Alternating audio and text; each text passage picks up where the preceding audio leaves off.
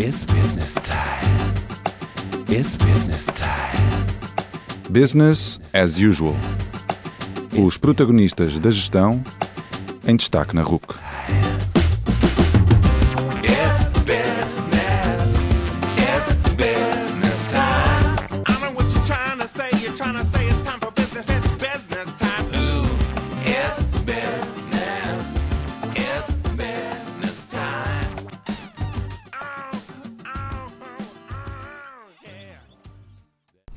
Noite e bem-vindos ao 66º Business as Usual.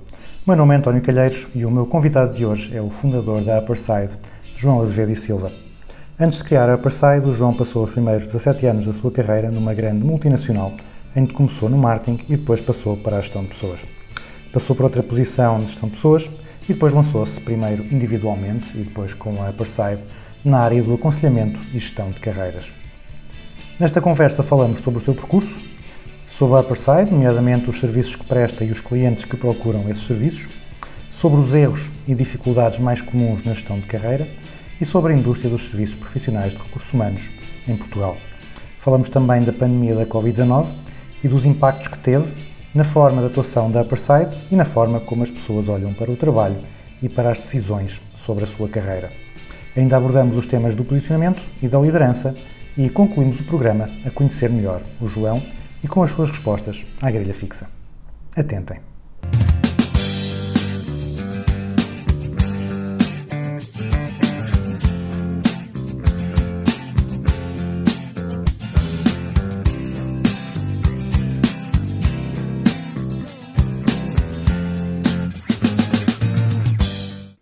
Boa noite, João Azevedo e Silva. Muito obrigado por estares connosco na RUC, ou por estares de novo na RUC. Eu vou, vou começar por, te, por pedir para te apresentares e contares um pouco do, do teu percurso eh, aos nossos ouvintes.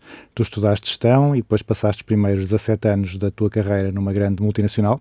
Começaste no marketing, depois passaste para a gestão de pessoas, eh, depois passaste para outra posição de gestão de pessoas e depois finalmente lançaste individualmente primeiro e agora com a Upperside na área da consultoria e em gestão de, de carreira. Eu perguntava então se nos podes contar de que forma é que este percurso corresponde milimetricamente eh, ao, ao plano que tu traçaste quando eras um teenager e quantos anos é que te faltam para dominares o mundo?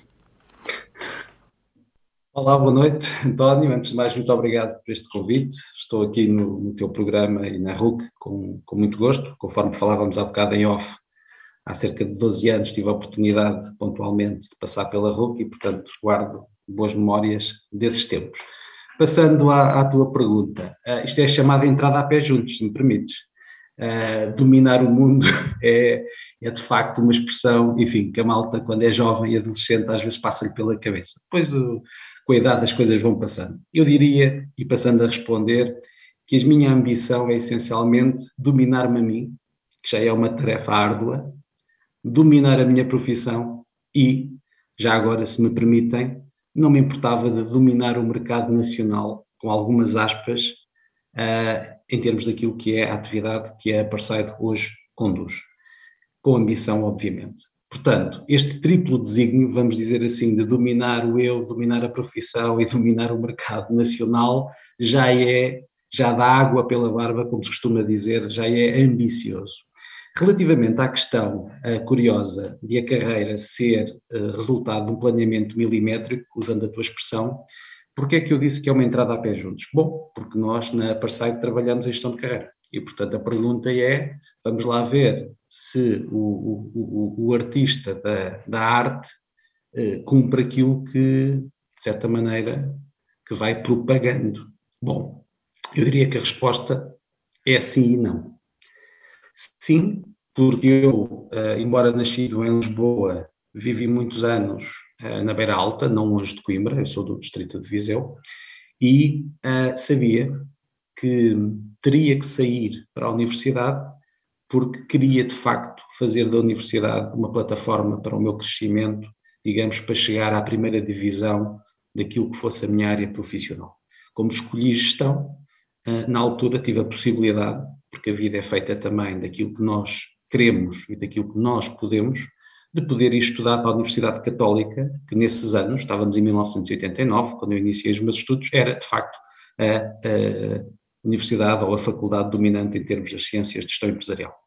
Portanto, nesse aspecto, houve planeamento. Segundo, o que é que eu queria da universidade? Para além de uma exposição, obviamente, a teoria e a conceitos vanguardistas, queria que fosse depois uma segunda plataforma para poder entrar no mundo das empresas a sério. E consegui, felizmente, um, enfim, com alguma arte, mas também com certeza com alguma sorte, a vida é feita das duas coisas, entrar na Unilever. E entrar na Unilever é, de facto, chegar à primeira divisão no mercado nacional para um jovem que está licenciado em gestão.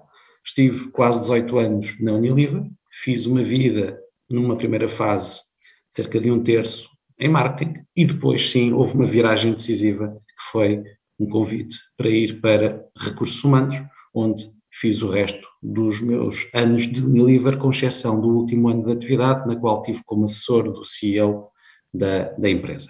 Mas se me perguntares o que é que eu posso dizer sobre planeamento relativamente aos tempos da Unilever? Bom, a entrada foi de certa maneira planeada através do investimento numa universidade de topo e toda a preparação, mas há uma inflexão dos marketing para recursos humanos que aconteceu fruto de alguém, na altura um diretor de recursos humanos de referência, me ter convidado pessoalmente. Portanto, a pergunta que se pode fazer é até que ponto é que a minha vida profissional tinha sido a mesma se esse convite não tivesse acontecido. Ora, eventualmente teria feito a minha carreira de marketing e hoje seria mais um diretor de marketing do mercado nacional. Não sei se sim, não sei se não, mas é preciso ter alguma humildade nestas coisas. Portanto, a resposta é sim e não. Relativamente à história da Apartheid, mais uma vez, é fruto de metade de programação, de design e metade de ocasião, de circunstância. Houve uma altura da minha vida que, por razões profissionais e essencialmente pessoais, eu tive que fazer uma pequena pausa, cerca de seis meses, na minha vida profissional e tive a oportunidade de perceber que nessa altura havia muitas pessoas que vinham pedir o meu conselho. E comecei a perceber que talvez o facto de pessoas que não me conheciam virem contar a sua, a sua vida e pedir conselho profissional à mesa de um café, literalmente, uma pastelaria chamada Versalhes, em Lisboa, talvez quisesse dizer alguma coisa. E aí tive o insight decisivo para a criação da Aparsite. Ou seja, pareceu-me na altura que poderia haver uma procura relevante que não tinha uma oferta, digamos, disponível no mercado nacional, com base também na minha observação das tendências internacionais e do meu conhecimento, nomeadamente do mercado anglo-saxónico, que desde, desde cedo segui com atenção, entendi que se calhar valia a pena arriscar. Fiz um ano de teste, ainda como João Azevedo e Silva, numa coisa, digamos, informal, e perante o desenvolvimento da atividade, perante o crescimento do número de solicitações, pensei que estava na altura então de profissionalizar a sério, e é aí, em 1 de janeiro ou 2 de janeiro de 2015, que surge a Parsite, que hoje conhecemos. Portanto, resposta em parte planeamento, em parte aproveitamento de oportunidades, sempre uma capacidade de avaliar o contexto, avaliar-me a mim próprio, tentar projetar no futuro o que é que as ações que hoje nós tomamos sobre a nossa carreira, onde é que nos podem conduzir e como é que os diversos cenários prováveis vão ou não aproximar-se daquilo que é a nossa essência profissional, o ponto máximo de valor acrescentado e também o ponto máximo de satisfação. Tudo isto naturalmente integrado na pessoa que eu sou. Portanto, resposta é sim e não. Uh, há aí uma coisa só que me deixou um pouco, um pouco curioso. Uh, esse convite uh, para ir para a área de recursos humanos, antes desse convite, tu já tinhas alguma vez pensado em mudar-te para a área de recursos humanos? Era uma área que, que, te gerava interesse ou nunca, nunca tinhas tido assim curiosidade pela área? Certo. Olha, é uma excelente pergunta e vou contar esta história. É uma história que conto às vezes entre amigos, mas vou dizê-la. Enfim, eu sou conhecido por ser direto e, portanto, vou usar essa minha característica, digamos assim. Ora bem, primeiro tema. Eu tive contacto com recursos humanos através de cadeiras durante o meu curso de gestão na Universidade Católica. E percebi que gostava e até percebi uma coisa interessante. Com facilidade conseguia ser um dos melhores alunos neste tipo de temáticas. Portanto, isto, de certa maneira, ficou registado. Quando eu entro para a Unilever, a Unilever era, na altura, ainda hoje é, essencialmente uma escola de marketing e, se quisermos, de vendas. Mas o marketing é aquilo que é ainda hoje a pedra de toque. Como eu entrei para o marketing, nunca me passou pela cabeça ir para uma função que não fosse, digamos, de business, de frontline. Portanto, de um ponto de vista de pensar durante os anos da Unilever em fazer esta mudança para os recursos humanos, com toda a sinceridade, não. No entanto, houve um momento em que uma coisa me passou pela cabeça e eu adormeci esse pensamento. Qual foi? No primeiro dia em que fui entrevistado pela pessoa que, passado 4 ou 5 anos, me convidou para trabalhar diretamente com ele, houve um momento em que ele saiu da sala de entrevista e eu pensei: bom, não era mau estar naquela cadeira. Isto é uma coisa quase infantil, mas na verdade eu pensei isso. Só que, como me parecia tão improvável, tão estranho, enfim, ia quase dizer impossível, nós estávamos a falar de uma pessoa que era muito relevante na organização, enfim, um quadro muito, muito clássico e muito influente, e portanto eu era um miúdo, com 23 anos, 22 anos, não me lembro, ah, e pensei, bom, isto, vou esquecer isto. E durante anos esqueci. No dia em que o senhor em causa me faz o convite, de repente vem esta memória. Portanto, esta é a história do, da forma como eu pensei ou não pensei. Na verdade, não fiz nada do ponto de vista de conversas com os recursos humanos, conversas com as FIAs, para que o convite surgisse. Ele surgiu, penso eu, por uma questão de observação, não é? As pessoas de recursos humanos, como mais tarde eu percebi, que têm esta capacidade de compreender onde é que as pessoas podem dar o maior contributo para a organização, através de uma análise das suas competências, características, dos drivers de personalidade, enfim, um conjunto de coisas com alguma complexidade e provavelmente o que aconteceu foi isso, uma avaliação em silêncio, uma observação ao longo de alguns anos e quando chegou à altura a pessoa em causa resolveu uh, fazer-me um convite pessoal. E aceitei. E isso, enfim, mudou, mudou a minha vida profissional.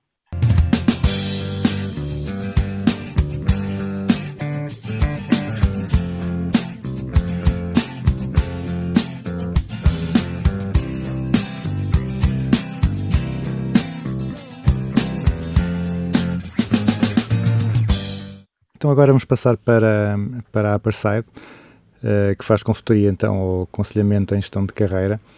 E agora vamos aqui colocar um, aquele pub no, no canto do ecrã, se houvesse, Sim, um, se houvesse um ecrã, e uh, pedia-te para apresentares os serviços uh, prestados pela empresa e também, se calhar, uh, explicares um pouco quem é que são as pessoas que normalmente procuram a Upperside. Muito bem. Muito obrigado, António. Ah, bom, ah, com o asteriscozinho aqui no, no canto superior, esquerdo ou direito, enfim, vamos ser politicamente corretos, ao centro. Um, a Upperside, de uma forma muito simples, é uma empresa de aconselhamento e gestão de carreira.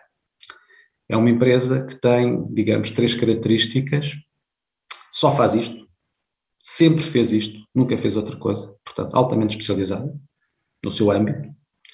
Segundo, é uma empresa totalmente B2C, ou seja, só trabalhamos com indivíduos.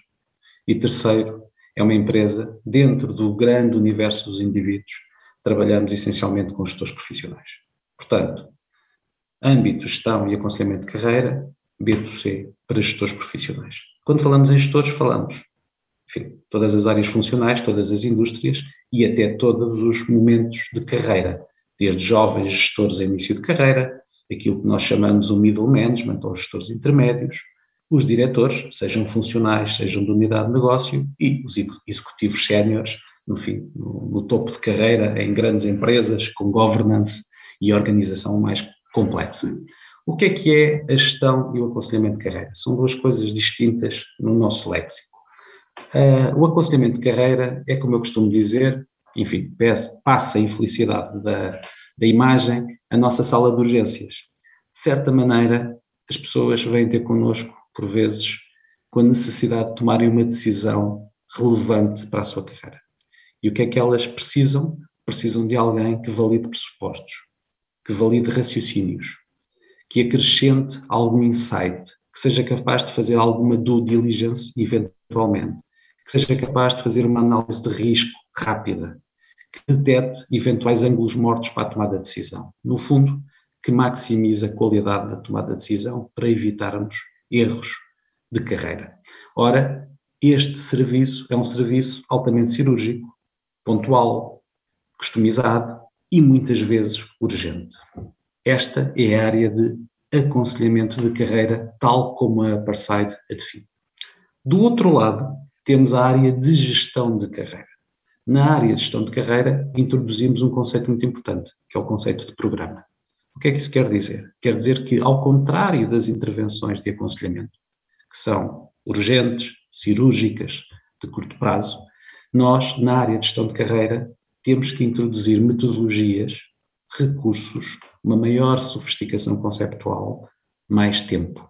Porque os objetivos, as missões e os mandatos que nos são atribuídos são mais complexos. Então, o que é que as pessoas procuram quando vêm falar connosco em termos de gestão de carreira e dos seus programas?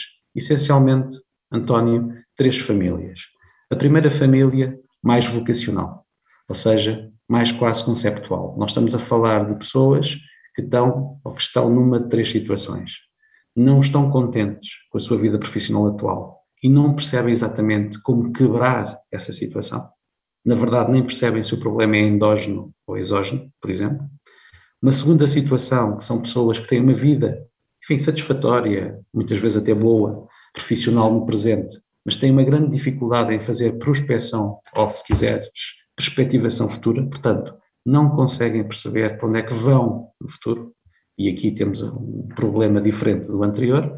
Terceira situação, as pessoas querem fazer um switch de carreira, ou seja, estão bem, percebem que o desenvolvimento orgânico da sua carreira vai conduzir a um sítio que até é interessante, digamos, do ponto de vista objetivo, mas por alguma razão, muitas vezes natureza pessoal, não querem continuar nessa, nesse elevador. E, portanto, estas subfamílias vêm ter connosco para nós os ajudarmos a pensar estes temas. Isto é o primeiro grande grupo de clientes. O segundo grupo de clientes, António, mais relevante do ponto de vista numérico, quantitativo, são pessoas que por alguma razão vêm ter connosco dizendo o seguinte: eu quero, preciso, gostava de mudar de emprego, ou de voltar ao mercado de trabalho, se estiver desempregado, ou de passar ao nível seguinte em termos de senioridade.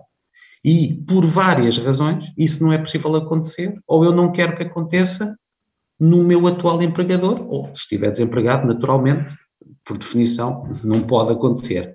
E aquilo que é, digamos, a razão subjacente é: eu já tentei pelos meus meios, ou eu observo amigos meus e colegas meus a tentarem, e aquilo que verifico é que é muito difícil. Que é difícil, objetivamente.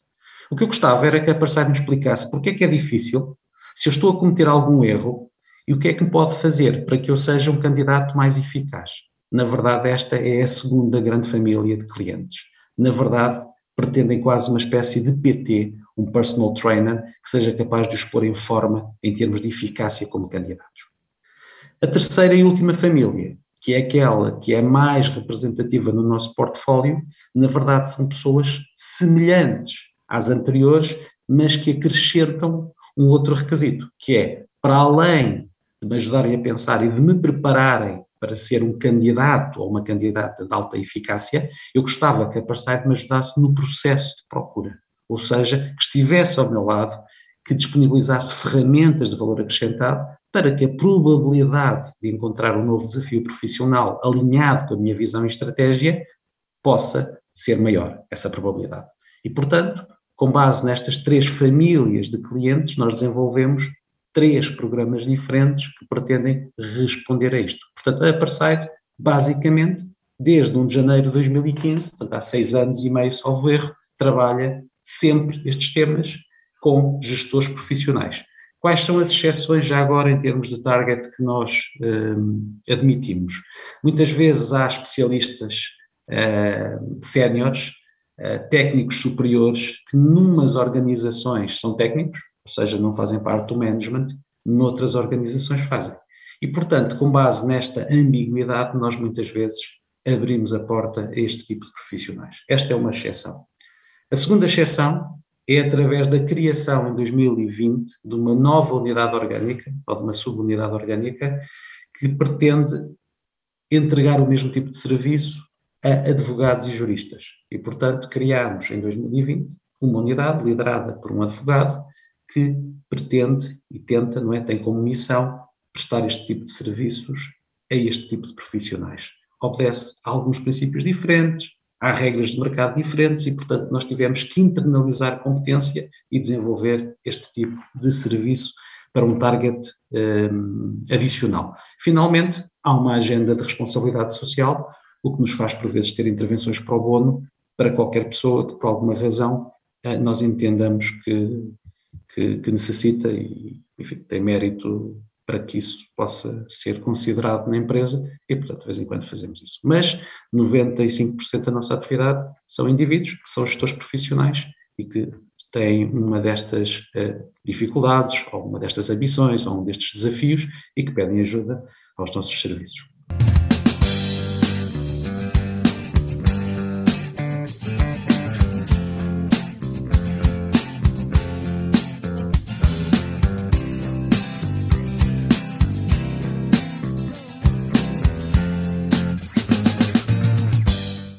Estavas a dizer que muitos dos, eh, dos vossos clientes já tentaram o processo pelos próprios meios e perceberam que era, que era difícil.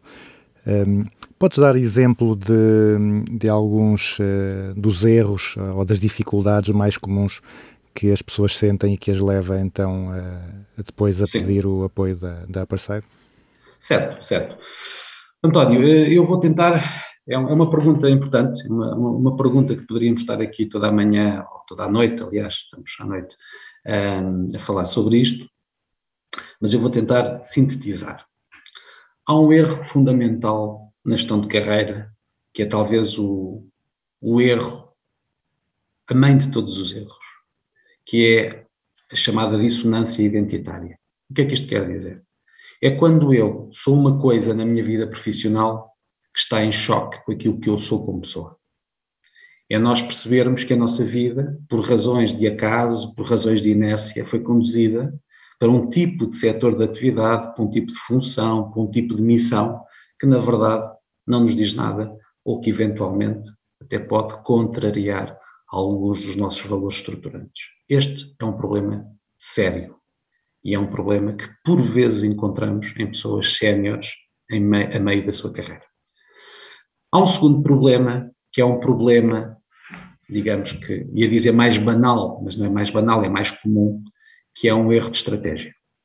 O erro de estratégia é quando nós não temos o problema anterior, de identidade, sabemos mais ou menos aquilo que queremos, mas não percebemos as relações causais entre os nossos comportamentos, as nossas atitudes entre as diversas variáveis que podem conduzir a uma maior probabilidade no cumprimento, no atingimento da visão que nós temos.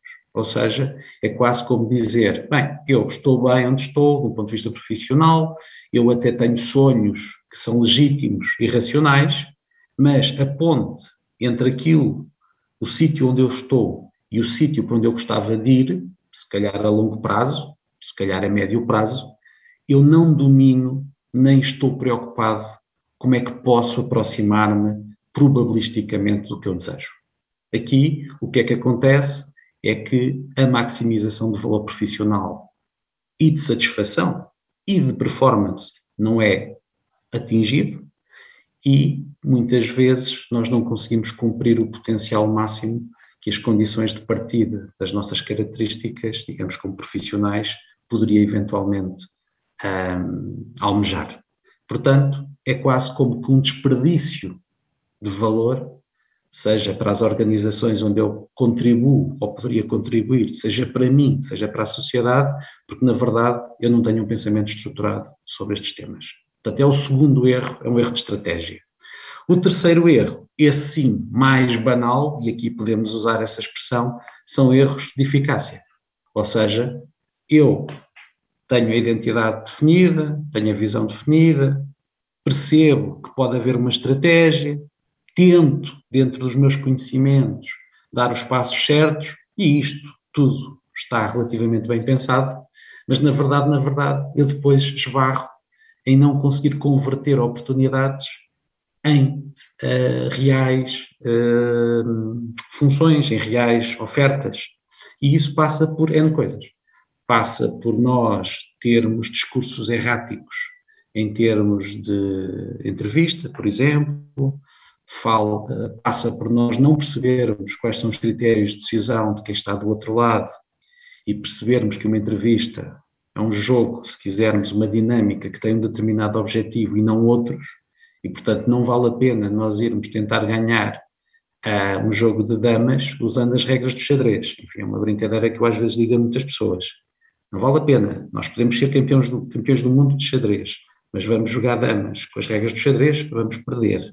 E perceber exatamente o que se passa nos processos de recrutamento, e quem diz em entrevistas, diz, por exemplo, em assessment centers, etc., etc., é absolutamente fundamental. Portanto, muitas vezes as pessoas não dominam os códigos ou não têm quem os possa treinar e ajudar a que possam, certa maneira, jogar o jogo que têm que jogar. Atenção, nós não estamos a falar aqui de estratégias de mistificação, nem de criação de personas que não existem. Não é isso. Aquilo que nós temos que fazer é, dentro das condições de partida, dentro da biografia profissional e pessoal realista, dentro daquilo que são as condições e o track record de um determinado candidato, compreendermos que se uma pessoa dominar, por exemplo, uma coisa tão simples como veículos de comunicação, provavelmente as suas, as suas possibilidades aumentam. Porque quer queiramos, quer não, a comunicação é absolutamente decisiva no mercado de recrutamento. E o mercado de recrutamento é absolutamente decisivo para a gestão de carreira. Portanto, a Parceiro muitas vezes depara-se com pessoas que sejam jovens, sejam de meia idade, sejam pessoas já séniores, têm um conjunto de erros ou um erro de diferente hum, natureza, desde os tais erros mais profundos, identitários, aos erros de estratégia ou aos erros de eficácia. Naturalmente, o que tentamos fazer é uh, ajudar através do diagnóstico correto, porque uma das coisas fundamentais na vida é nenhuma terapia uh, funciona se o diagnóstico uh, não estiver correto. Portanto, temos que perceber exatamente quais são os temas. Talvez a minha explicação, António, seja um bocadinho conceptual, mas é também para os nossos ouvintes perceberem porque é que existe a Parside. Porque, na verdade, isto não é fazer CVs. Isto não é ajudar a fazer cartas de apresentação. Com certeza que ajudamos a fazer CVs, com certeza que ajudamos a fazer cartas de apresentação, mas a nossa proposta de valor é muito, muito mais ampla, porque aquilo que um bom candidato ou se quisermos, um bom profissional que se quer mexer no mercado precisa dominar, é muito, muito mais amplo.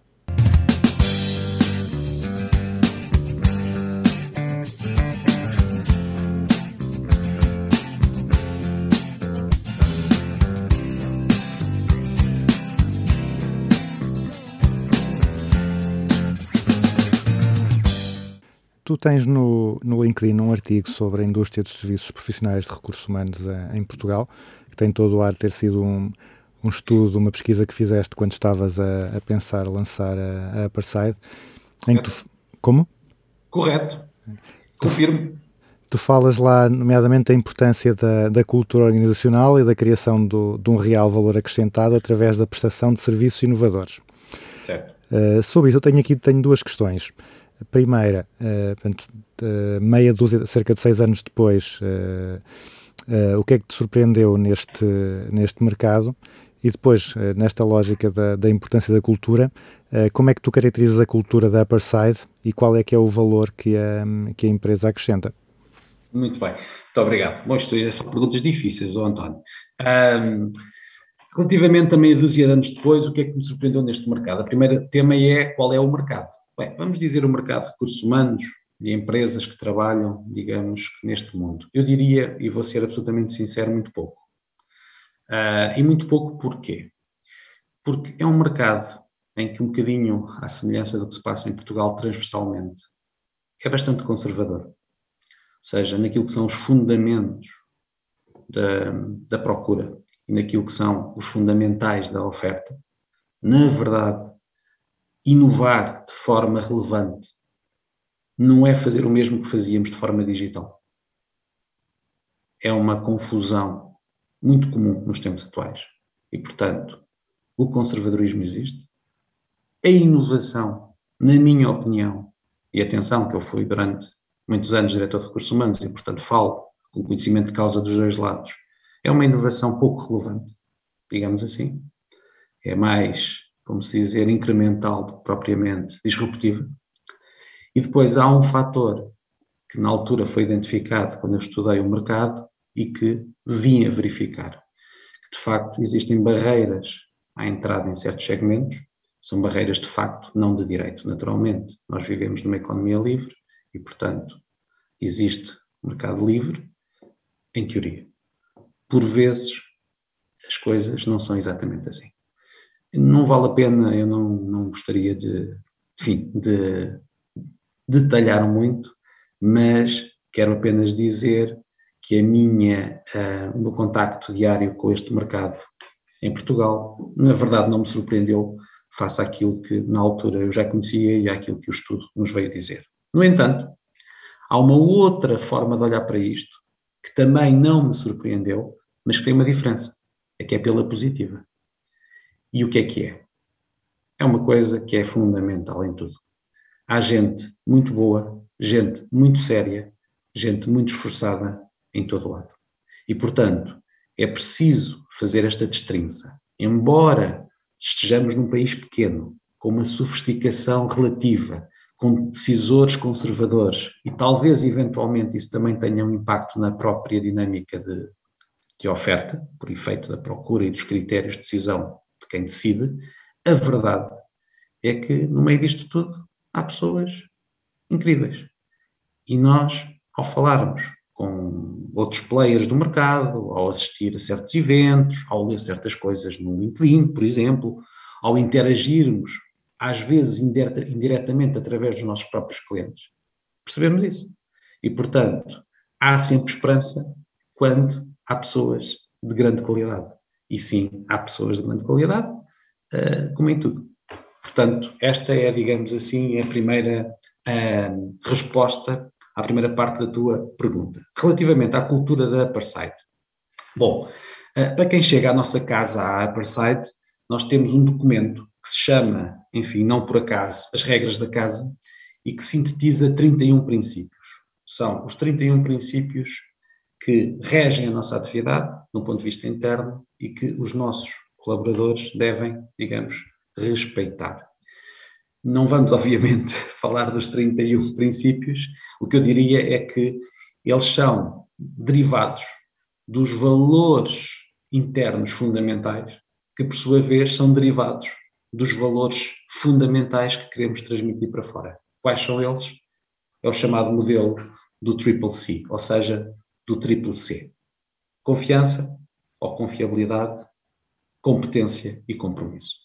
E, portanto, se nós queremos ter um posicionamento, se nós queremos inspirar quem nos procura, dando provas de que confiança, competência e compromisso fazem parte da nossa oferta, então aquilo que nós desenhamos foi um modelo interno em que a mesma confiança, a mesma competência e o mesmo compromisso têm que estar presentes no trabalho de cada um e no trabalho e nas interações das equipas. Portanto, estas palavras são absolutamente chave: confiança, competência e compromisso. O que é que isto quer dizer em termos culturais? Bom, quer dizer que nós temos, ou tentamos ter, uma cultura baseada, por um lado, em integridade e transparência, porque é importante para a tal confiança, em ética de trabalho e profissionalismo, porque é importante para a confiança, para a competência e para o compromisso, em disponibilidade e orientação para o cliente, porque também é fundamental para a confiança e para o compromisso, neste caso, e depois, em termos de filosofia de gestão, numa lógica um bocadinho diferente, através de uma cultura de grande envolvimento e desenvolvimento dos colaboradores.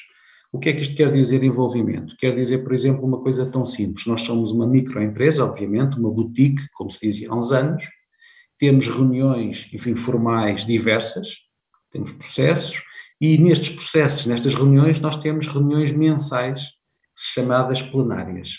Bom, desde o simples trainee que acabou de chegar, até ao João, neste caso, é o líder da empresa, todas as pessoas estão perante a agenda da empresa, todas as pessoas têm opinião e têm valor acrescentado a dar, se o quiserem, naturalmente, perante todos os colegas. Pode parecer um detalhe, pode parecer uma coisa muito simples, mas nós, enfim, gostamos de pensar que isto faz alguma diferença para os jovens que vão passando pela nossa empresa. É um exemplo do que é uma filosofia de envolvimento real, concreto, das equipas e dos colaboradores na gestão da empresa. Naturalmente que nós temos um fórum mais estratégico e mais fechado, digamos assim, para os grandes temas estratégicos, mas eu diria que 90% daquilo que são as decisões da empresa são partilhadas com a nossa comunidade de colaboradores. E isso, quer queiramos, quer não, ao fim de anos, começa a criar elementos culturais, começa a criar aquilo que se chama hoje o employer branding, etc, etc.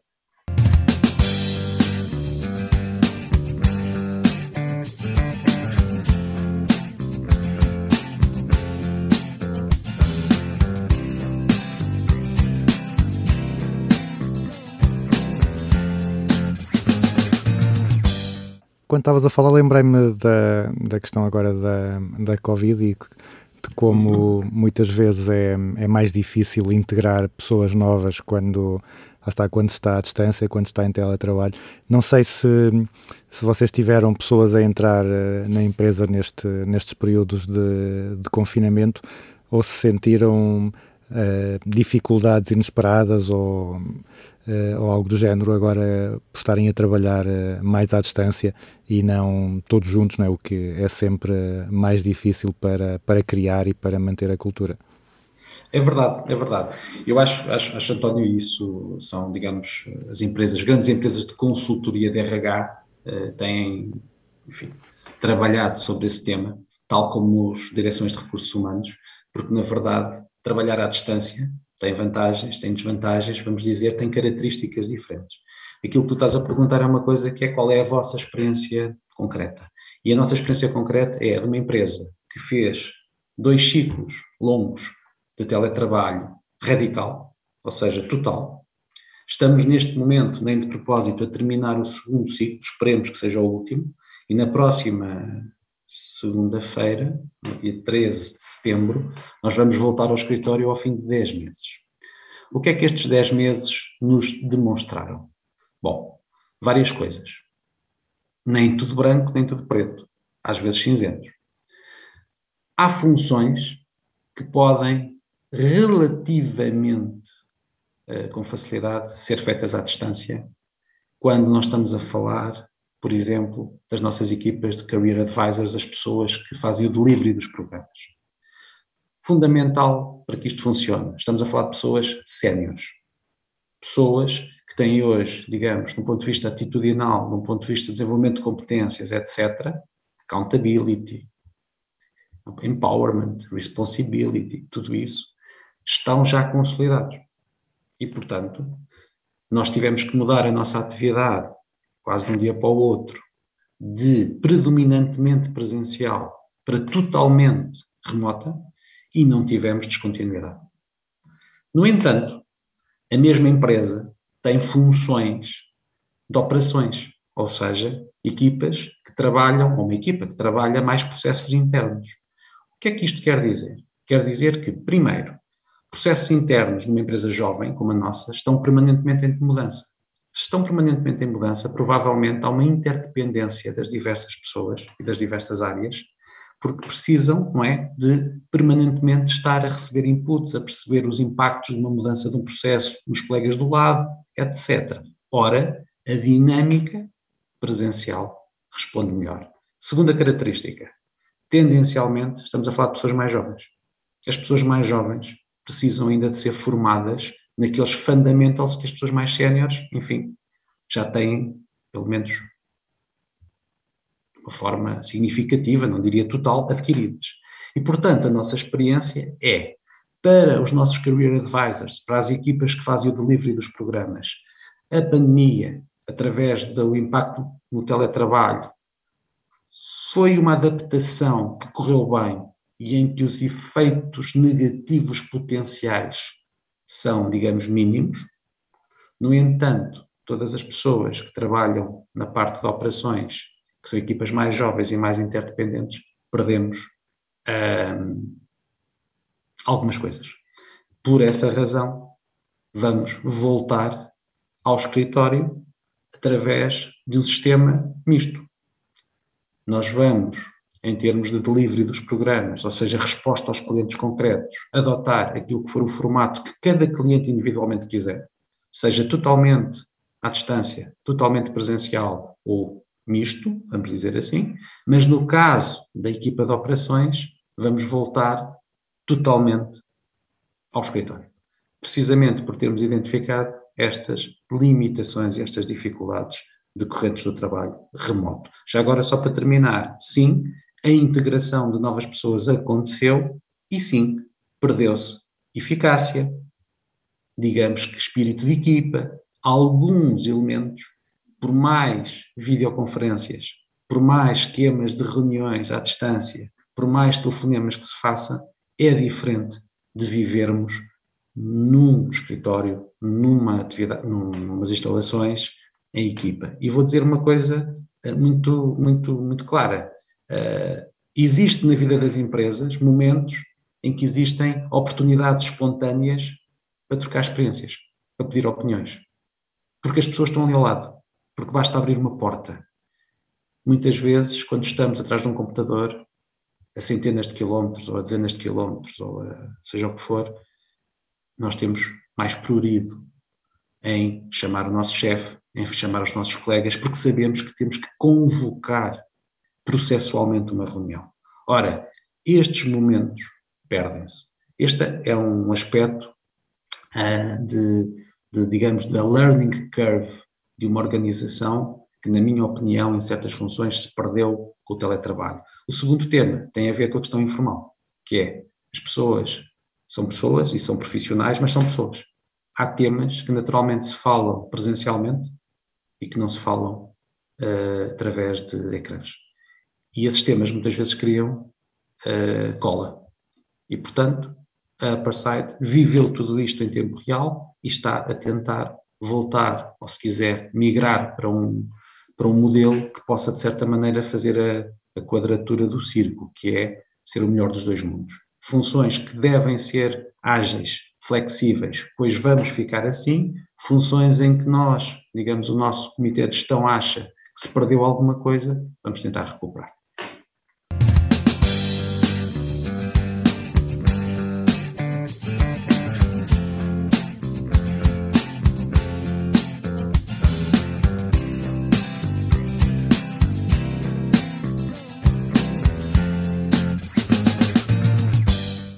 Continuando no, no tema da, da pandemia, uh, também a, a, pandemia afetou o, aquilo que as pessoas valorizam na sua carreira, uh, aquilo que valorizam no trabalho. Ou seja, vocês uh, sentem ou sentiram, desde que começou a pandemia e os confinamentos, que os vossos clientes, quando vos transmitem aquilo que pretendem, aquilo que valorizam, aquilo que é importante para, para o seu trabalho, para o seu futuro, Sentem que há uma diferença antes de Covid e uh, pós-Covid?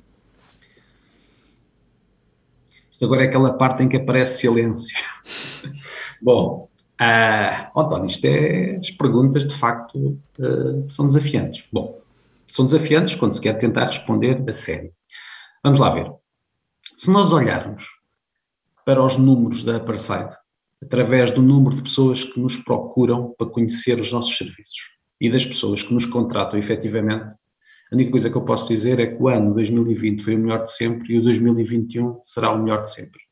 Portanto, aparentemente, ceteris paribus, não foi a pandemia, nem a fase da pandemia, que impediu as pessoas de quererem fazer coisas pela sua carreira. Isso seria uma resposta. Vamos tentar um outro tipo de resposta. E as pessoas que efetivamente vieram falar connosco como é que elas se posicionam face a uma eventual mudança de vida profissional. Bom, eu acho que aqui a palavra fundamental é, uh, são duas. A primeira é risco e a segunda é subciclo. O que é que eu quero dizer com isto? Acho que se nota que há uma diferença entre o início da pandemia, em que tudo era medo, incerteza, desconhecido, em tudo, nós bem sabemos, não é o que vivemos, face àquilo que é uma certa mainstreamização, peço desculpa pela palavra, da pandemia, ou seja, estar mais controlada, viver com ela. E eu penso que isso se vê claramente. E vê-se claramente, por exemplo, em 2020, tanto do lado da procura como da oferta, e aqui não falo da upper side, mas do mercado, nós sentimos, e todas as casas de executive search com que nós conversamos, nos confirmaram que houve uma paralisação, enfim, da procura. E também, ao mesmo tempo, saíram vários estudos de empresas de recrutamento que se falava em que certos uh, candidatos, ao serem abordados para novos projetos, um, não avançavam. Porquê? Porque quando tudo está em mudança, nós preferimos a segurança ao risco. E, portanto, nesse primeiro subciclo, digamos que a noção de risco fez com que empresas recrutassem menos e com que muitos profissionais tivessem, digamos, resistência a serem recrutados. E isso faz sentido e bate com aquilo que são as informações que nós fomos recolhendo de vários uh, atores do mercado. Quando nós mudamos para um ciclo ou para um subciclo diferente, como aquele que nós vivemos, o que é que nós verificamos? Uma retoma do mercado. Também há indicadores sobre isto. Nós estamos a falar do desemprego total, nós trabalhamos só com certas categorias profissionais, como dissemos no princípio desta, desta conversa, e, portanto, se olharmos para o mercado de recrutamento de funções de gestão, de gestões qualific de profissionais qualificados, nomeadamente gestores em ambiente empresarial ou organizacional não empresarial, nós verificamos que os números dispararam em 2021. O que quer dizer que as empresas interiorizaram, integraram ou ultrapassaram o risco, e quer dizer que os candidatos provavelmente também. E, portanto, a resposta direta à pergunta é: no princípio havia uma certa uh, retração de um lado e do outro, neste momento estamos num mercado que não é exatamente business as usual, para fazer um trocadilho com o nome deste nosso programa, mas que para lá caminha. Claro, com algumas diferenças. Eu vou falar duas ou três diferenças que hoje se verificam. Bom, uma diferença óbvia: processos de recrutamento feitos totalmente à distância ou mistos. Com certeza que isto não existia, a não ser em termos excepcionais, há dois anos atrás. Segundo, a questão da mobilidade internacional versus o papel do teletrabalho começam a existir oportunidades em que nos descritivos dos anúncios ou dos job descriptions, conforme, porque nem todas as oportunidades têm anúncio, como sabemos, aparece qual é o formato do trabalho. Ora, isto era raro, antigamente. O que é que eu quero dizer com isto? Já é possível trabalhar a partir de Lisboa para funções internacionais. É, digamos, a tendência dominante? Não. Mas pode ser uma tendência crescente que se começa a verificar. E isso é uma mudança significativa, digamos assim. Terceiro elemento curioso, e também há algumas evidências sobre isto, é uma lógica diferente, que é quando nós avaliamos o nosso empregador versus um potencial novo empregador, nós avaliamos um conjunto de coisas. Satisfação, o histórico, a remuneração, qualidade do management, a crença no modelo de negócio e na estratégia, enfim, um conjunto de temas seria fastidioso estar a enumerar. Há um novo, que é como é que a minha empresa se comportou comigo face àquilo que foi a pandemia. E como é que outras empresas que eventualmente podem estar interessadas em mim se comportaram? Dito de outra maneira, nas costas dos outros vejo as minhas, ou nas minhas costas vejo as minhas. E, portanto, verificamos aqui e ali alguma coisa interessante, que é um aumento da fidelidade de certos profissionais ao seu empregador, quase como uma espécie de mistura entre segurança, porque viram, e um, reconhecimento. E isso pode ter tido também impacto no primeiro subciclo, para que menos pessoas tivessem, digamos, disponíveis para arriscar uma mudança. Não sei se hoje este, este ângulo continua a ser tão relevante, mas sei que durante os primeiros tempos foi, nomeadamente em 2020, foi um aspecto relevante e que é curioso também trazer aqui.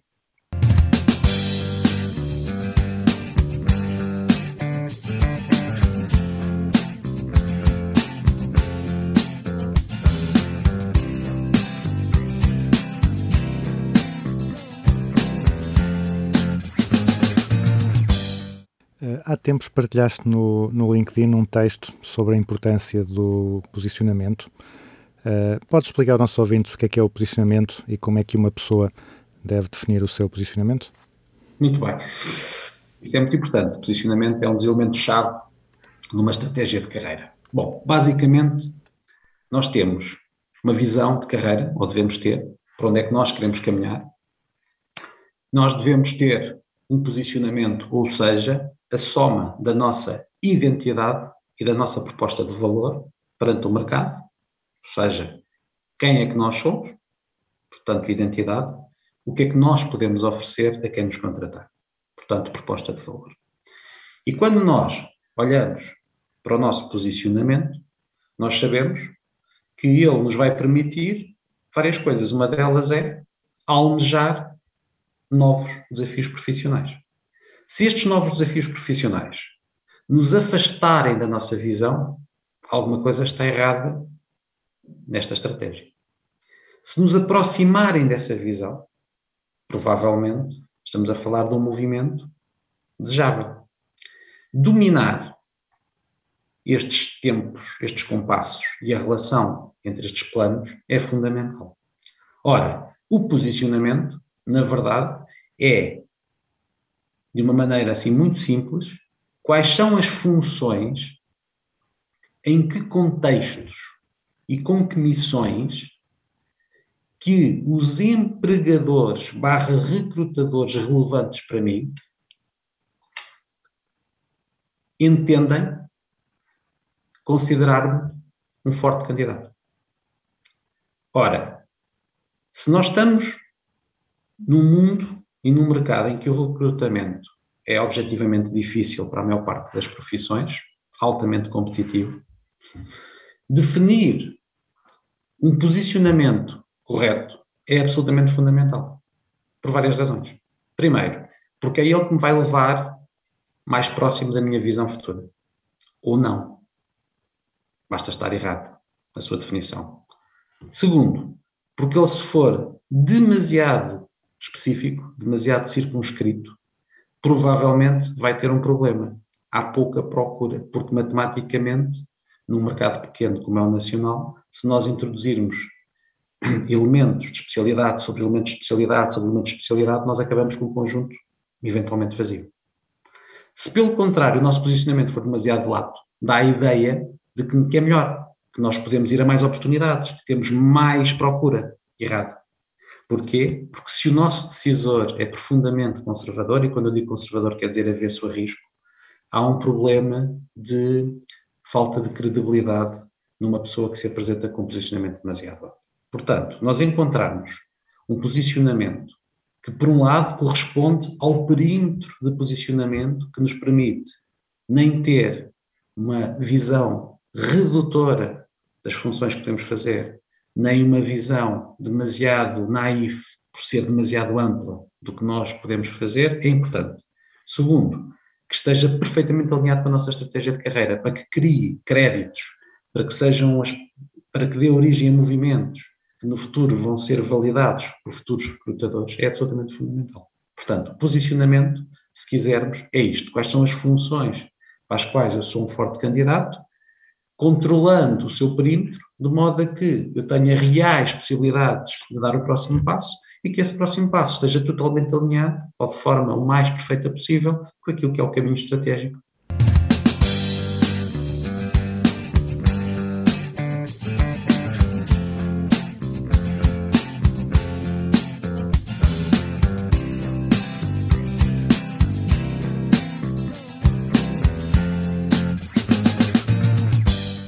há pouco tempo fizeste uma palestra para, aqui para a Associação Académica de Coimbra, uhum. em que falavas sobre o que é um bom líder. Para quem não teve a oportunidade de ver, ou para quem ainda não teve, porque ainda está disponível uhum. online, uh, podes resumir os traços de um bom líder e também, uh, lá está, voltando às perguntas difíceis, uh, como é que dizeres como é que te descreves e avalias como líder? Muito bem. Bom, oh, António, uh, tento fazer o meu melhor, basicamente é como no futebol, é ir lá para dentro, dar o melhor e fazer jogo a jogo. mas tendo consciência de que joga ainda nas distritais. Ou seja, nós falamos de uma empresa pequenina e quando falamos temas de liderança a sério, naturalmente, que é um outro campeonato. No meu campeonato, tento, contudo, ser fiel a, a, a duas coisas. Primeiro, a tudo o que aprendi com líderes de grande qualidade, com quem tive a honra de trabalhar ou que observei em ação. E, de facto, uma pessoa como eu, que trabalhou quase 18 anos numa empresa como a Unilever, teve a oportunidade de ver pessoas e líderes, eu diria, fenomenais. E, portanto, aprender e tentar pôr em prática alguns princípios é uma coisa que me preocupa, no sentido que me ocupa, no sentido que está presente na minha mente. A segunda forma de fidelidade é tentar ser consequente com o inverso. E o que é o inverso? É respeitar uma promessa que fiz a mim mesmo. Um dia, se tivesse uma oportunidade de liderar um negócio, uma empresa, uma unidade, nunca cair em erros básicos que vi tantos e tantas cometer em papéis de liderança relevante. Uh, neste particular, em especial, acho, uh, de uma forma honesta, que tenho sido razoavelmente bem sucedido. Ou seja, sou autovigilante, não quer dizer que não tenha falhas aqui e ali, mas tento, como líder, não cair nas armadilhas, nas ratoeiras, nos excessos de ego, na, numa espécie de gestão pelas emoções, numa espécie de gestão do poder pelo poder. Enfim, poderia estar aqui também toda a noite a falar sobre erros que vi acontecer uh, a certos líderes, mas tento, como disse, portanto, emular, copiar, adaptar os bons exemplos e afastar, evitar, controlar os maus. Isto tenho feito em termos de autoavaliação. Seja como for, quem pode responder a isso é quem trabalha comigo. É, como tudo na vida, o mercado é um juiz implacável e, neste caso, o, o, o, o, juiz, digamos, o mercado, são os, os, os nossos colaboradores na, na.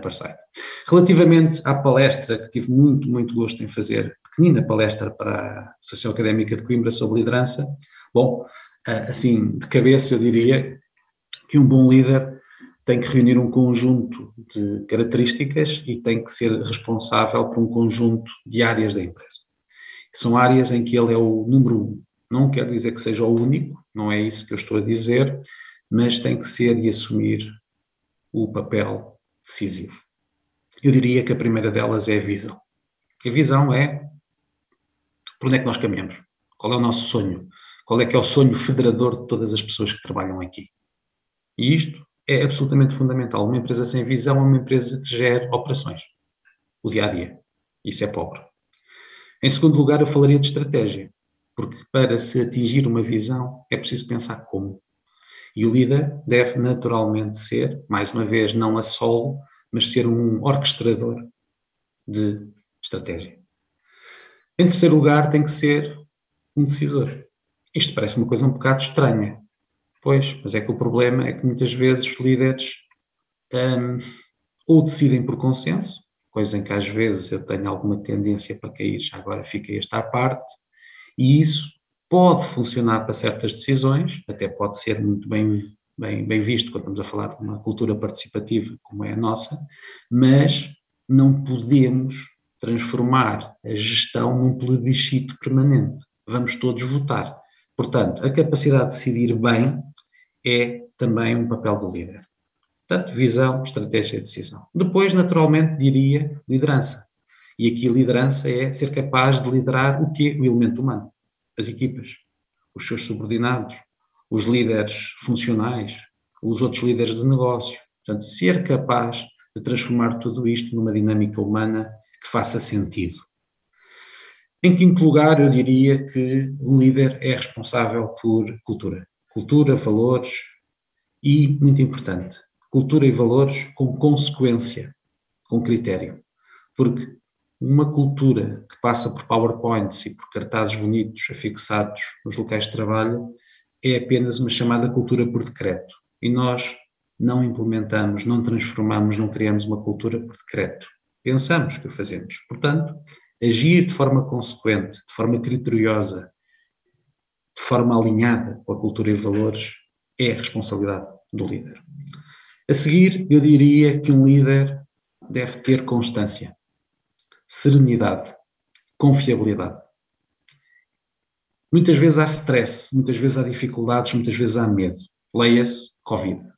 Se nós olhamos para o nosso líder e percebemos que é um poço de emoções sem freio, que de manhã decide branco, à tarde pode decidir preto, que nunca percebemos muito bem o que vai na sua cabeça, provavelmente nós não olhamos para ele como alguém a quem possamos recorrer em momentos de dificuldade. É muito importante, na minha perspectiva, naturalmente, não sei a dos outros, que um líder tenha estas características.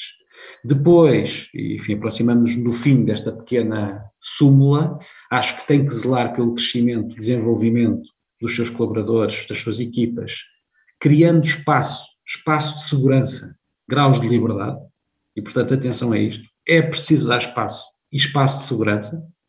Isto não é dar espaço para depois cair uma espada, não pode ser assim, e também não há crescimento e desenvolvimento sem dar espaço nenhum. É também, numa nota final, ganharia se nós tivermos uma capacidade de humanidade holística, ou seja, de olharmos para uma empresa como um sítio que é decisivo para muitas pessoas, para as suas famílias, para as realidades humanas que se escondem, para os temas privados, para tudo isso. E, portanto, se conseguir as características anteriores dar-lhe também um, um traço humano, uma capacidade de compreender a complexidade da coisa humana, se calhar também acaba por ajudar a que possa ter uma liderança eficaz. Portanto, de uma forma, António, uh, simples, não sei se exatamente igual àquela que na altura uh, tive o cuidado ou tive o gosto de partilhar, mas penso que 80% a 90% uh, esta é a minha visão do que é uma liderança eficaz e uma liderança, na minha opinião, uh, desejável.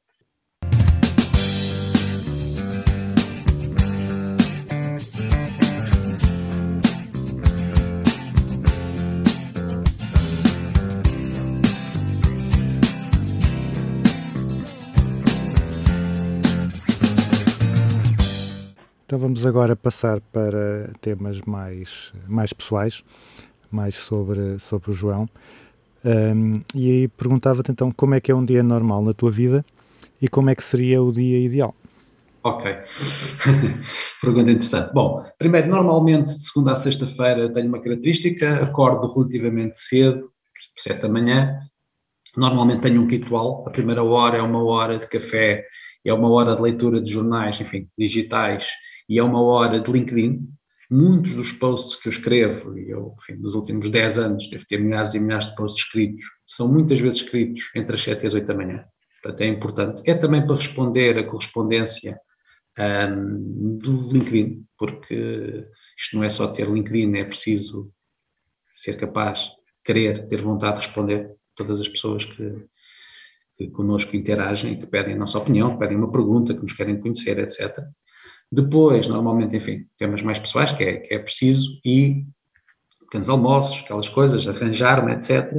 E uh, começar a trabalhar. Tipicamente, começo a trabalhar em termos de reuniões, conversas com clientes, com potenciais clientes, com as equipas às nove, e tipicamente o meu dia, digamos, é ocupado da seguinte forma. Hoje em dia, eu tenho semanas alternadas em que as manhãs ou as tardes são dedicadas exclusivamente a falar com prospects, ou seja, pessoas que nos contactam para nos conhecer, e portanto são conversas uh, com algum detalhe, com alguma profundidade.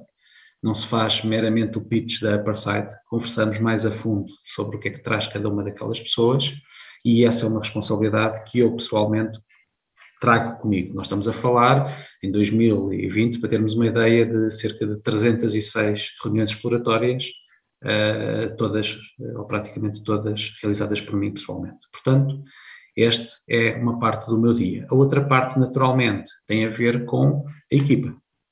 É preciso uh, interagir, ajudar as equipas de operações, as equipas de career advisors, às vezes certos parceiros externos a que nós recorremos pontualmente para algumas intervenções de especialidade e isso é fundamental. É importante tentar responder ao mail, que é uma daquelas dramas que todos temos, andamos sempre atrás do prejuízo. Ah, e depois uma coisa muito importante, que é, estávamos a falar de um líder da empresa, pensar o futuro. E, portanto, parte do meu dia é passado em temas de inovação. O que é que vamos fazer? O que é que vamos fazer daqui para a frente? O que é que podemos melhorar? O que é que há no mercado que nos interessa conhecer? Quem é que nós queremos conhecer e ainda não conhecemos? Ah, o que é que se faz noutros países? Como é que nós podemos desenvolver novos processos? Etc, etc. Portanto, digamos que segunda a sexta-feira, genericamente, este é o meu, meu dia. O que é que seria o dia ideal? Bom, eu, eu estava a pensar nesta pergunta e diria, foi- vou dizer o que me ocorreu, Ah, não ter sempre alguém à espera. O meu dia ideal seria aquele em que eu, por mais que faça, tenho sempre a ideia de que há sempre pessoas à espera.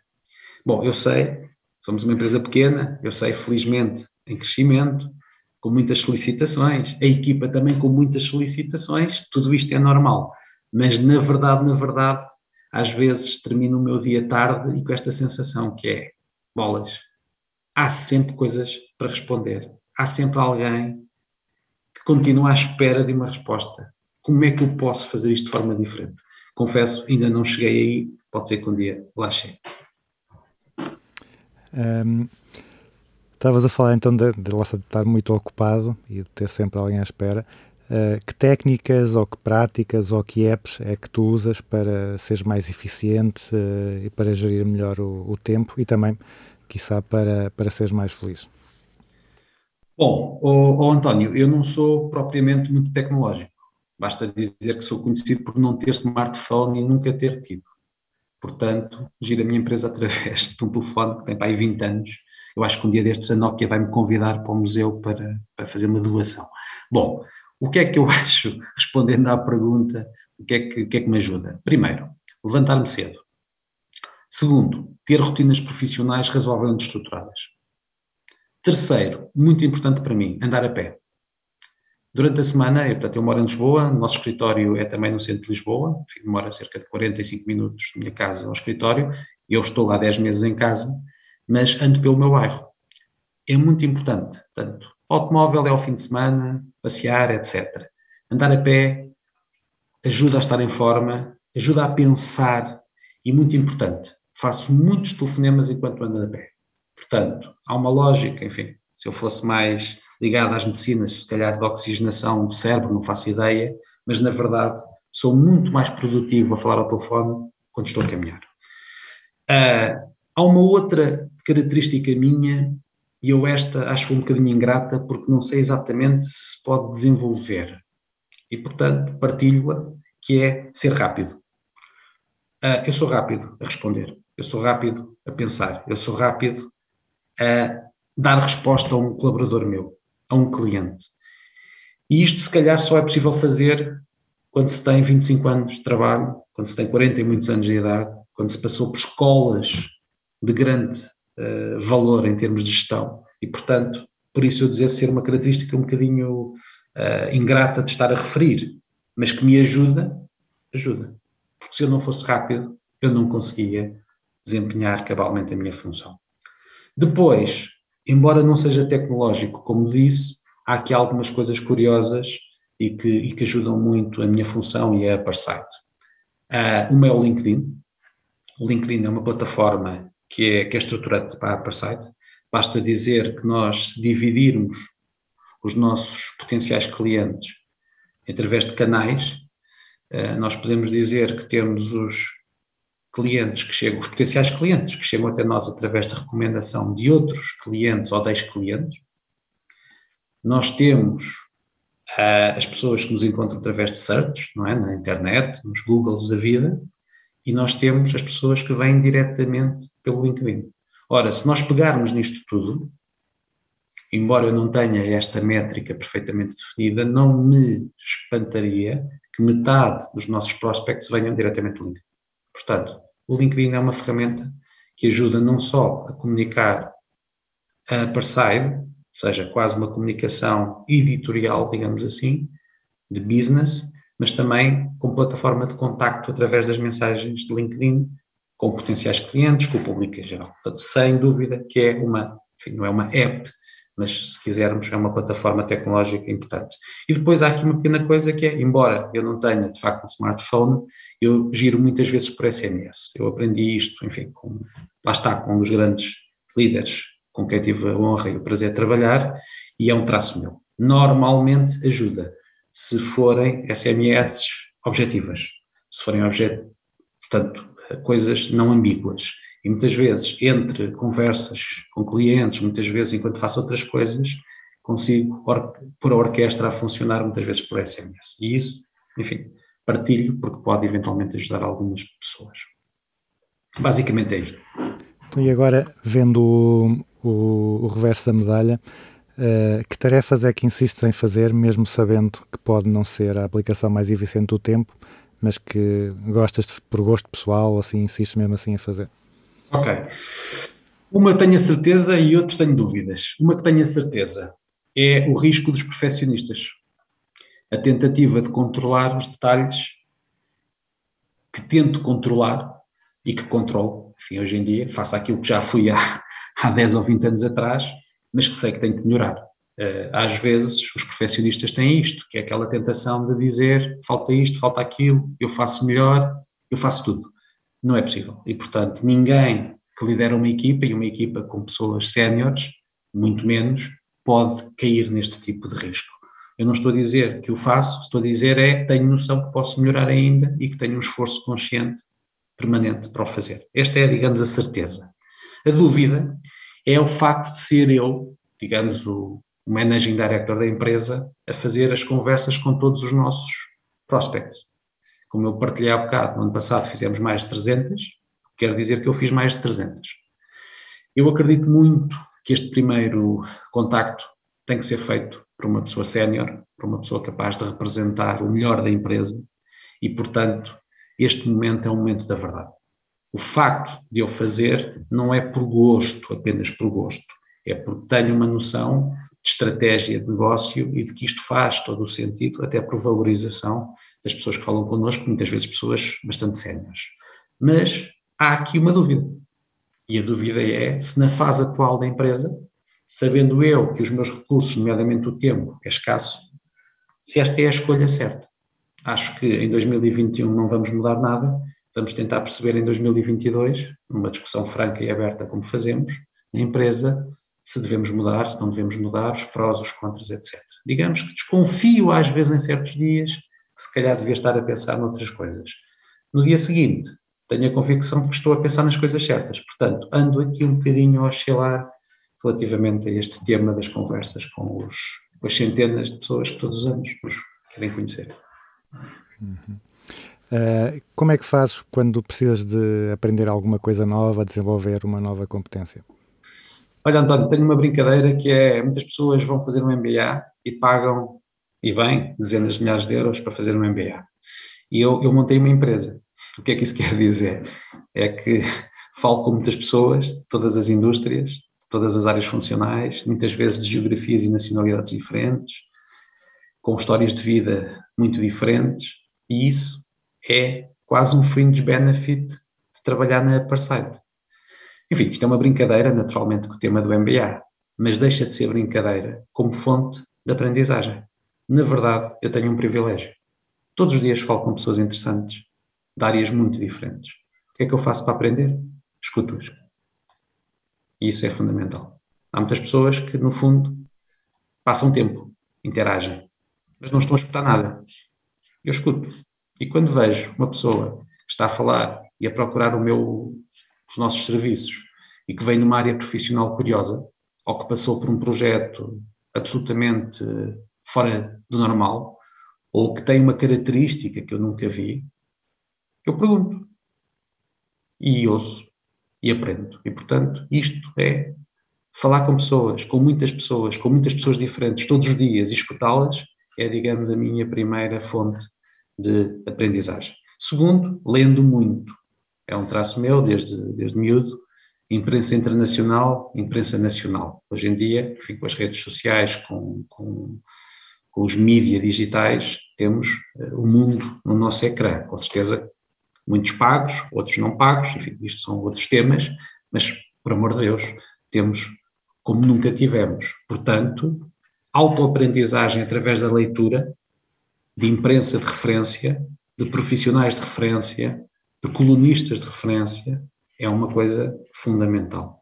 E depois há uma forma de estar na vida que aqui, epá, ou temos ou não temos, que é estar atento a 360 graus a tudo.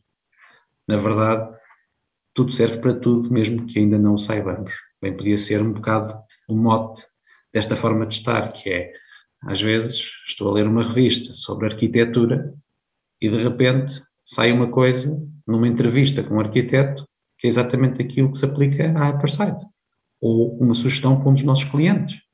Portanto, termos esta capacidade de, para além do primeiro nível de leitura, ou do primeiro nível de escuta, ou do primeiro nível de observação, percebermos que há outros níveis mais profundos, se calhar conscientes, se calhar inconscientes, que podemos muitas vezes transformar em insight. E isso é uma coisa importante, é uma coisa um, que talvez venha também do meu início de carreira do marketing, em que estar atento, em que ter curiosidade, em que perceber que muitas vezes perceber consumidores é estar atento aos detalhes mais ínfimos e que daí pode vir uma ideia, um, acompanha. Portanto, basicamente, a receita é um bocadinho esta. Eu sei que é um bocadinho vaga, mas é a minha e vai funcionando e, portanto, acho que a posso partilhar.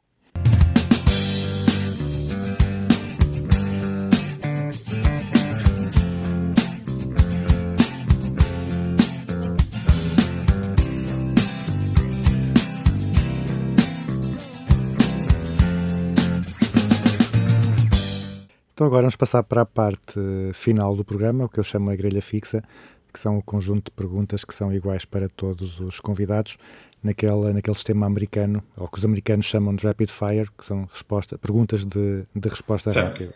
Muito bem. E então, a primeira é uma empresa ou um guru que tu admires, ou uma empresa e um guru. Aqui não podes, não podes eh, dar o exemplo da Parsai. Ok.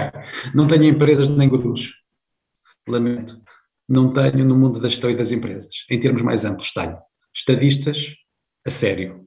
Pessoas com visão, coragem, resiliência, valores civilizacionais, abnegação, sentido de longo prazo, que ajudaram a transformar o mundo. Isto são os meus gurus. O que é que isto tem a ver com empresas? Aprende-se sempre com as pessoas que tiveram os maiores desafios da história. Porque aquilo que serve para o maior, dificilmente não serve para o menor. Portanto, eu prefiro ir por aqui. Eh, Pois, um livro que toda a gente devia ler. Pode ser técnico, pode ser eh, ficção. Muito bem. Vou dar sequência ao que disse na pergunta anterior. Biografias de pessoas que lideraram desafios imensos. São fonte de aprendizagem.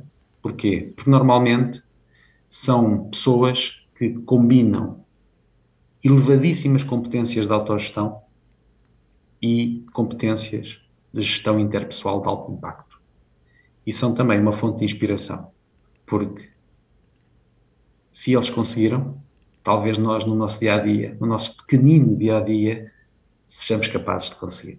E portanto, biografias, podia dizer algumas que li nos últimos tempos. Enfim, biografia do Obama, uma pessoa que admiro, a biografia do Bruce Springsteen, um livro interessante de outro mundo, com coisas que nos. até das suas fragilidades e até numa, na desmistificação do que é uma suposta star, são apenas dois livros que, que me lembro dos últimos, enfim, dos últimos dois anos e que cumprem um bocadinho ah, este, este propósito. Ler, conhecer, mas também ser inspirado e aprender. E acho que ah, a tua pergunta é por aqui. Eh, um conceito ou uma prática da gestão eh, que tu vejas mal compreendida ou mal aplicada pelas empresas. Muito interessante. Olha, vou-te dar três. Trust them truly, ou seja, empowerment. É muito difícil praticar o empowerment a sério. É uma área de risco, é uma área de confiança, é uma área quase às vezes trapézio sem rede. Portanto, o empowerment, que eu defini como trust them truly, é uma área. Segundo, it's not your business. ou seja, de uma perspectiva de shareholder para uma perspectiva de stakeholder. Podemos ser os acionistas, podemos ser os sócios, podemos ser os donos da empresa, mas uma empresa cria valor para as suas várias comunidades. Sabemos disto há décadas, através de teorias de gestão, de comportamento organizacional, tudo isso. Viver isto na prática, declinar isto na prática, é um exercício difícil. Difícil. Não estamos preparados culturalmente, provavelmente não estamos. Mas, se calhar, eh, é um desafio que pode transformar empresas em, como dizer, células fundamentais da sociedade e isso, se calhar, é uma visão interessante eh, na minha perspectiva para olhar para, para as empresas. Terceiro e último, derivado disto, uma noção de total value. Um, António, um, nós hoje vivemos num mundo, o mundo tem as suas regras, vivemos num, enfim, sob um sistema dito capitalista, uh, o lucro é importante, é fundamental, a responsabilidade, responsabilidade social uh, enfim, foi criada pá, há 20 ou 30 anos, vivemos hoje sobre o mundo do verde, etc. Bom, as coisas vão caminhar através, infelizmente, dos temas do clima, dos temas da água, etc., para um mundo uh, muito diferente. E é preciso, na avaliação das empresas, eventualmente uh, começar a, a, a integrar os impactos. E os impactos não são só de criação de valor financeiro, se quisermos, económico. É preciso perceber as externalidades. E isso vai mudar radicalmente não só a avaliação das empresas, como a avaliação da performance dos seus executivos. Naturalmente, quando eu falo no futuro, significa que é um conceito que está ainda nos seus primeiros dias. Provavelmente, quem ouvir isto vai achar que eu sou louco, pode acontecer, mas pronto, estou aqui, assumo. é um conceito que eu acho que daqui a 100 anos vai ser óbvio. E agora, um, um conceito ou uma prática da gestão sobre a qual tenhas mudado de ideias? Esta estou-me a rir. Trabalho à distância. Toda a, gente, toda a gente da minha equipa sabe que eu era um fundamentalista do trabalho presencial. E, portanto, o que é que eles fizeram? Manipularam a minha equipa criou uma pandemia. eu, franquia, disse, oh, João, estás a ver? e eu rendo-me, na verdade, o trabalho à distância. Ou seja, hum, talvez fruto da minha idade, fruto da minha história, não é? Também sou conservador em algumas coisas. Uh, eu não acreditava que funcionava tão bem, atenção, como há bocado disse, a certas funções, a certas coisas. Digamos que estava mais distante do que eu hoje acho. O que é que eu hoje acho? Acho que é possível um sistema híbrido, acho que é possível em certas funções ir mais longe, noutras não, como falámos, mas muito longe daquilo que era há dois anos atrás a minha perspectiva, que era, pá, nem me falem disso, nós trabalhamos à distância com os clientes que temos no estrangeiro, porque é obrigatório. Mas eu tenho muitas dúvidas que isto funcione. Na verdade, funciona e a Parside é absolutamente prova disso. Uh, se nós colocássemos um, um, cartaz à entrada ou à saída de todas as faculdades de gestão do país com uma frase para ser lida todos os dias pelos estudantes de gestão, que frase é que tu propunhas que, que lá fosse colocada? Grande pergunta. António, parabéns. Grande pergunta. Sejam inteligentemente humildes. Um, desenvolvam o autocontrole emocional. Daqui a 10, 20 anos vai fazer toda a diferença. 3. Criem um advisory board pessoal. Quarto, escolham sempre as melhores empresas de escola, os melhores líderes, as melhores equipas, as melhores culturas de gestão, as melhores culturas de desenvolvimento de talento. Tudo o resto, nesta fase inicial da vossa vida, não interessa para nada. Então, e finalmente, vem aquela que é a pergunta mais difícil de todas, uma música para colocarmos a concluir o programa. Bom, António, esta é a pergunta mais difícil para um homem que tem tanto gosto por tanta coisa musical que até criou um, enfim, uma conta no Spotify, atenção à publicidade, em nome da empresa, onde produz semanalmente playlists. Portanto, é uma pergunta muito difícil. Quer dizer, tu é, não usas muitas apps, mas vais usando também bastante tecnologia, apesar de. É verdade, de por acaso agora fui apanhado. É facto, sim. E, e há muitos anos, é curioso. Ah, sim, uso o Spotify intensamente e de facto temos uma conta onde vamos publicando playlists, ah, neste caso produzidas por mim, com, e que acho que mostra uma coisa que é o meu ecletismo musical, de facto, é uma característica. Bom, por isso é que o ecletismo torna difícil responder a isto, que é uma canção. Mas como?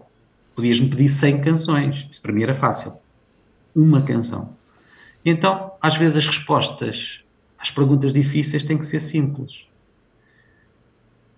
Eu vou escolher uma canção da banda, para mim, mais importante, talvez, dos últimos 30 anos. Uh, gostava de terminar com os Smiths e gostava de terminar com uma das 50 canções perfeitas que eles fizeram.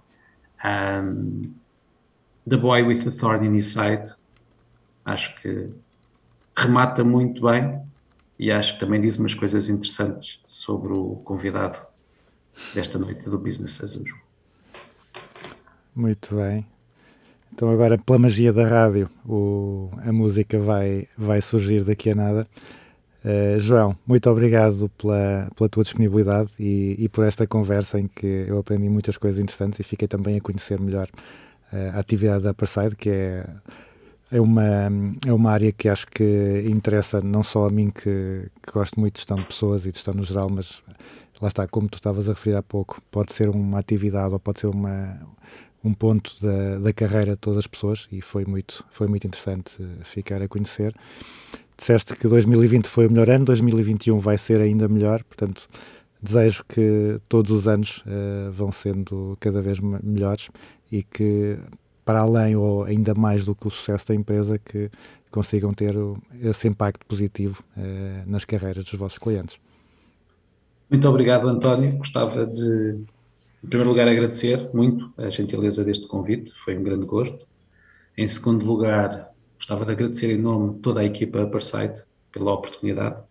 A Aparside não é o João, é uma equipa e essas pessoas que estão enquanto estamos aqui a gravar este programa eh, estão a trabalhar duro e é importante sempre lembrarmos disso e portanto fica esta palavra para todos aqueles que me ajudam a criar uma Aparside melhor todos os dias. E em terceiro lugar acho que eh, a Aparside tem uma característica interessante. Foi o sonho de uma pessoa.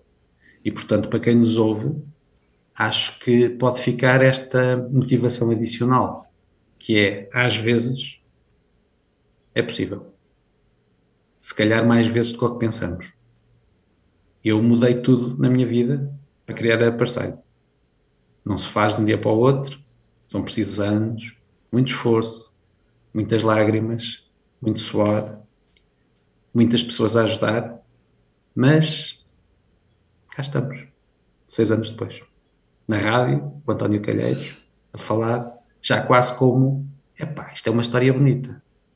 Pois é, façam a vossa, lutem pela vossa, pode ser que daqui a seis anos estejam com o António Calheiros no programa 1500 do Business as Usual. António, um abraço, saúde e alegria e sempre à disposição.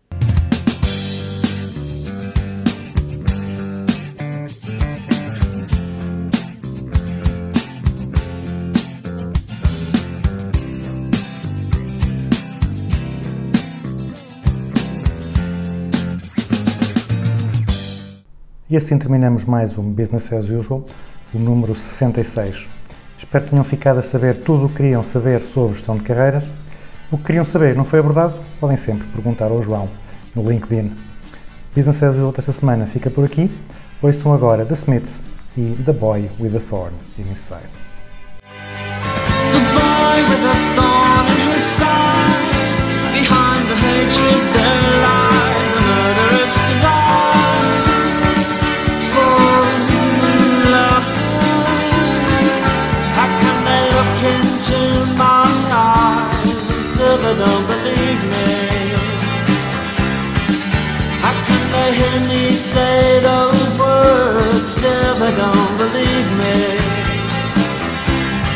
If they don't believe